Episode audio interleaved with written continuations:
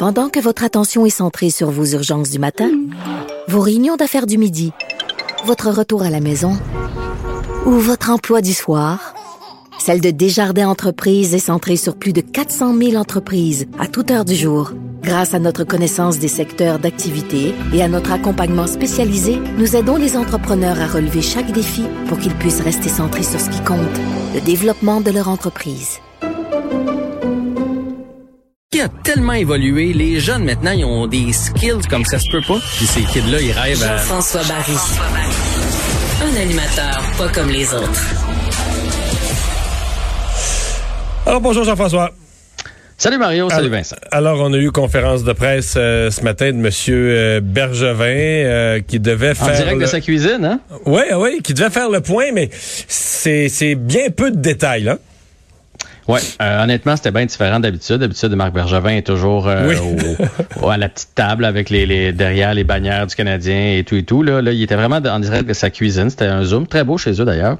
Bon, c'est- Ben oui, on le félicite. Ainsi que sa Euh, décoratrice. puis, honnêtement, euh, je- en fait, je dis ça pour, pour, pour parler de chez eux, c'est que il y avait un ton différent aujourd'hui, Marc Bergevin, euh, parce que d'habitude, il est quand même assez franc, assez direct, assez carré. Tu sais, il, nous, il y a une certaine transparence quand même, euh, Marc Bergevin avec nous. Il dit pas tout, évidemment, mais il, dit, il répond aux questions avec, euh, avec assez de franchise. Là, il peut rien dire parce que c'est nationale qui gère le dossier. Fait qu'il pouvait pas dire grand-chose aujourd'hui et ça paraissait qu'il était, était contrarié. Je vais y revenir. Donc, la nouvelle qu'on a appris, c'est qu'il y a finalement un joueur qui a testé positif. Euh, je ne sais pas si c'est Armia ou Kotkaniemi. On va le savoir assez vite parce que quand le Canadien va recommencer, celui qui va être absent, c'est celui qui va avoir eu la, plus longue quarantaine. Euh, cette journée-là, il y a eu d'autres joueurs qui ont testé positif, dont Marc Bergevin. Mais c'était des faux positifs. Quand ils ont passé le deuxième, ça s'est avéré négatif. Alors que le joueur qui, lui, a la COVID, a testé deux fois positif. Donc, on a tout arrêté. C'est une décision de la Ligue nationale de hockey. Euh, euh, à partir de ce moment-là, les joueurs sont, testés, sont invités à rester à la maison. Il y a des suivis qui se font par, euh, par Zoom ou virtuellement, etc. Mais il n'y a pas eu d'autres joueurs. Ça, c'est la bonne nouvelle. Pour l'instant, il n'y a pas d'autres joueurs qui ont été contaminés. Et ce qu'on a appris aussi, c'est que c'est un variant. Donc, c'est pas la COVID traditionnelle de base. Là, c'est un variant que le joueur a eu. Bon, là, euh, on a amené Marc Bergevin qui a donné un peu... Et c'est peut-être là qu'il était mal à l'aise parce que je pense que c'est à la Ligue de faire les annonces. En même temps, lui, il voulait pas niaiser les journalistes qui, avaient, euh, qui, qui- étaient en ligne. Donc, voulait leur dire quelque chose sur la suite de la saison pour le Canadien. Ouais. Si tu veux mon avis, là, ça aurait dû être genre une espèce de point de presse, pas de question. Tu sais, Marc Bergevin qui parle pendant cinq minutes, qui nous donne les faits, puis ça arrête là. Parce qu'évidemment, tu as ton tour de questions en tant que journaliste. là. Puis là, je blâme pas les journalistes. J'avais été dans la salle à un moment donné, tu fais, bon, il faut que je m'en trouve une, il faut que je m'en trouve une. Il n'y a pas tant de choses à dire. Là.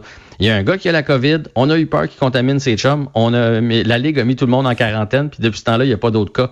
Il n'y a, il y a rien d'autre. Puis on joue plus. que, puis on joue plus. Fait que, tu sais, les, les questions qui étaient pertinentes, euh, qui, qui nous ont amené à, à des réponses euh, intéressantes de la part de Bergevin, c'est sur la suite des choses. Et c'est là où je l'ai senti vraiment contrarié, parce que ça brise le rythme d'une équipe. Puis d'ailleurs, ce matin, on a parlé avec André Tourigny euh, dans mon segment avec Pierre Nantel. Puis, tu sais, lui, il a vécu la quarantaine avec l'équipe Canada Junior, qui sont arrivés. euh, tu sais, il y a eu des cas, là, euh, lors, lors de leur arrivée à Red Deer, puis ils ont été 14 jours dans leur chambre d'hôtel. Puis c'est exactement euh, ce qu'il nous expliquait, c'est qu'une équipe prend son rythme. Puis de briser ça, oui, là, tout le monde dit bon, les joueurs vont pouvoir se reposer, mais c'est très, très, très difficile de repartir la machine et de retrouver le tempo que tu avais avant. Souvent, tu vas avoir une poussée d'adrénaline les premiers matchs. Et après ça, ça va s'estomper. Et ça, ça le dérangeait beaucoup. euh, Mais c'est aussi que le calendrier, même si l'équipe était, mettons, en même temps qu'elle roulait pas pire, là, il peut pas pas y avoir un certain épuisement entre maintenant puis entre la reprise puis les séries éliminatoires. Là, ils vont jouer euh, quatre matchs de plus. Tu nous racontais déjà à quel point tu avais trouvé l'agenda serré pour le Canadien, le calendrier serré. Là, il falloir que tu réinsères quatre matchs de plus là-dedans. Là, ils ont pas l'air, ça, c'est l'autre affaire qui semblait le contrarier, c'est qu'ils ont pas l'air de vouloir étirer la saison.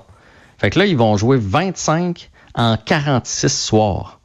Ça, c'est, énorme comme, euh, comme, comme une charge de travail. Il y en a qui vont être fatigués, il y en a peut-être qui vont se blesser là-dedans. Euh, on parle qu'ils vont être obligés de faire des 4 en 5.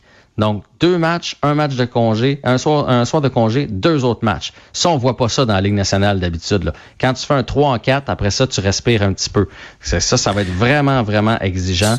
Euh, pour, pour les joueurs du Canadien, mais pour d'autres équipes aussi en passant, hein, parce que là, euh, ils vont bouger le calendrier des autres équipes. il n'y a pas eu d'annonce, ça va venir, les autres annonces, mais les Flames vont voir leur calendrier modifié, les, les, les Oilers, les, euh, les Sénateurs, pour être capable de rentrer les matchs du Canadien à travers tout ça. Mais là, on a quand même, on comprend qu'on a peu de jeux. Est-ce que si euh, c'est que là, on est à une éclosion, mais il peut en avoir d'autres, est-ce que rendu là, euh, ça va devenir intenable pour la Ligue nationale qui pourrait euh, pas avoir d'autre choix que de couper une partie de la saison? Ben, ou, ou, y aller étirer d'une semaine ou y aller au pourcentage. Moi, je vous le dis depuis le début de l'année, j'ai l'impression que c'est comme ça que ça va finir. Parce que là, on a encore un certain jeu. Mais s'il fallait qu'il y en ait. Mettons que le Canadien, là, il y en a une autre éclosion dans trois semaines ou dans un mois où c'est une autre équipe. Et là, il n'y en aura plus de jeu pour la Ligue nationale de hockey. Fait que je, me croise les doigts, là, mais j'ai un gros, gros doute parce que, tu sais, on parle beaucoup du Canadien, puis euh, je lisais tantôt que les Oilers, présentement, là, ils ont le même constat d'avoir peur de perdre du rythme, eux autres aussi. Là. Ils n'ont pas la COVID, mais ils sont pognés à Montréal. Mais là, ouais, ils sont restés à Montréal. Je pensais qu'ils allaient retourner chez eux. Ben, ils jouent samedi, dimanche contre Toronto. Fait que là, le calcul qu'ils ont fait, ils ont su ça lundi. Là, ils savaient pas trop, ça se peut que le match soit joué mardi. Donc, dans le fond, ils ont su mardi qu'il n'y avait pas de rencontre. Fait que là, tu te dis, on retourne à Edmonton, décalage horaire, etc. On arrive mercredi. Puis vendredi, on revient à Toronto.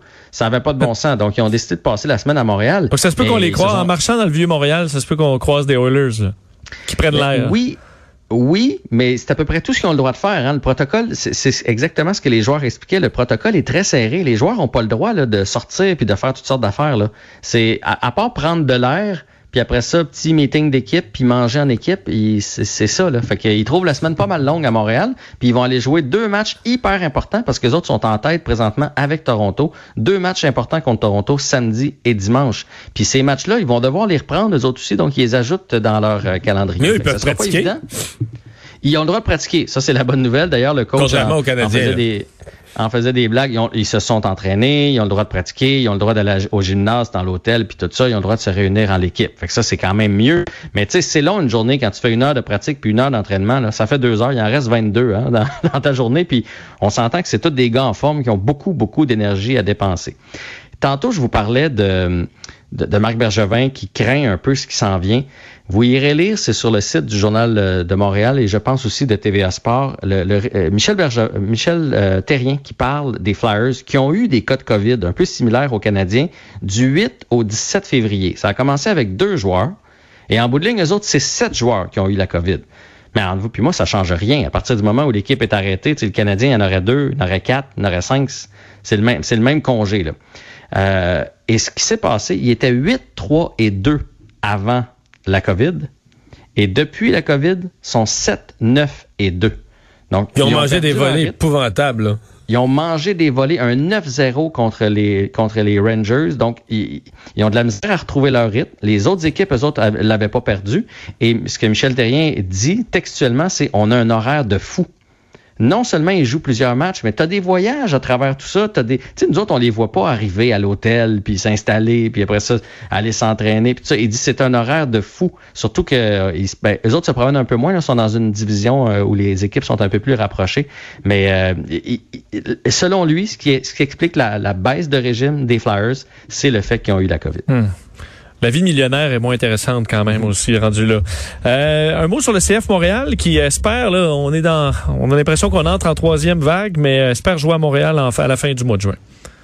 Oui, euh, le CF Montréal qui est dans son calendrier, dans le calendrier de la Ligue, si on va voir comme il faut dans la MLS, euh, les premiers matchs à domicile du CF Montréal, c'est inscrit qu'il joue à Fort Lauderdale.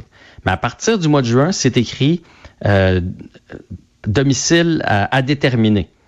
Fait donc, on se garde la porte que peut-être, à partir du mois de juin, il pourrait y avoir une ouverture pour venir présenter des matchs ici à Montréal. Donc, les autres équipes auraient le droit de traverser les frontières. C'est ce qu'on c'est ce qu'on on prévoit du côté de CF Montréal. J'imagine qu'ils ont eu des discussions avec la santé publique. Au pire, ils vont rester là-bas, là. mais au moins, il y a quand même une opportunité, peut-être pour les joueurs, pour les familles, et qui sait, éventuellement, peut-être au cours de l'été, pour des partisans. Et pendant qu'on est là-dedans, pendant qu'on est dans la santé publique, il y a aussi une rumeur qui a l'air de se confirmer, là, mais je, vais quand même utiliser un si, mais c'est pas mal partout. Euh, la période de quarantaine pour les joueurs euh, transigés euh, ou les joueurs qu'on ferait venir, comme par exemple Cole Caulfield qui s'en viendrait des États-Unis, passerait de 14 à 7 jours. Oh. Donc, le gouvernement du Canada aurait donné son accord. Fait que si Marc Bergevin veut faire une transaction dans les deux prochaines semaines, c'est plus flexible. Au lieu que le joueur, au lieu de le perdre pour 14 jours quand il arrive, ben là, ce serait 7 jours. Fait que ça, c'est quand même, tu sais, c'est trois parties à peu près, là. Fait que ça, ça a bien du bon sens. C'est pas confirmé, mais ça sent ça, là. Et la flamme olympique, euh, parce qu'on est quand même dans une année olympique, euh, la flamme a commencé son, son trajet? Ouais, je sais pas pour vous autres, mais moi, ça n'a pas le même engouement. On dirait que la flamme, là.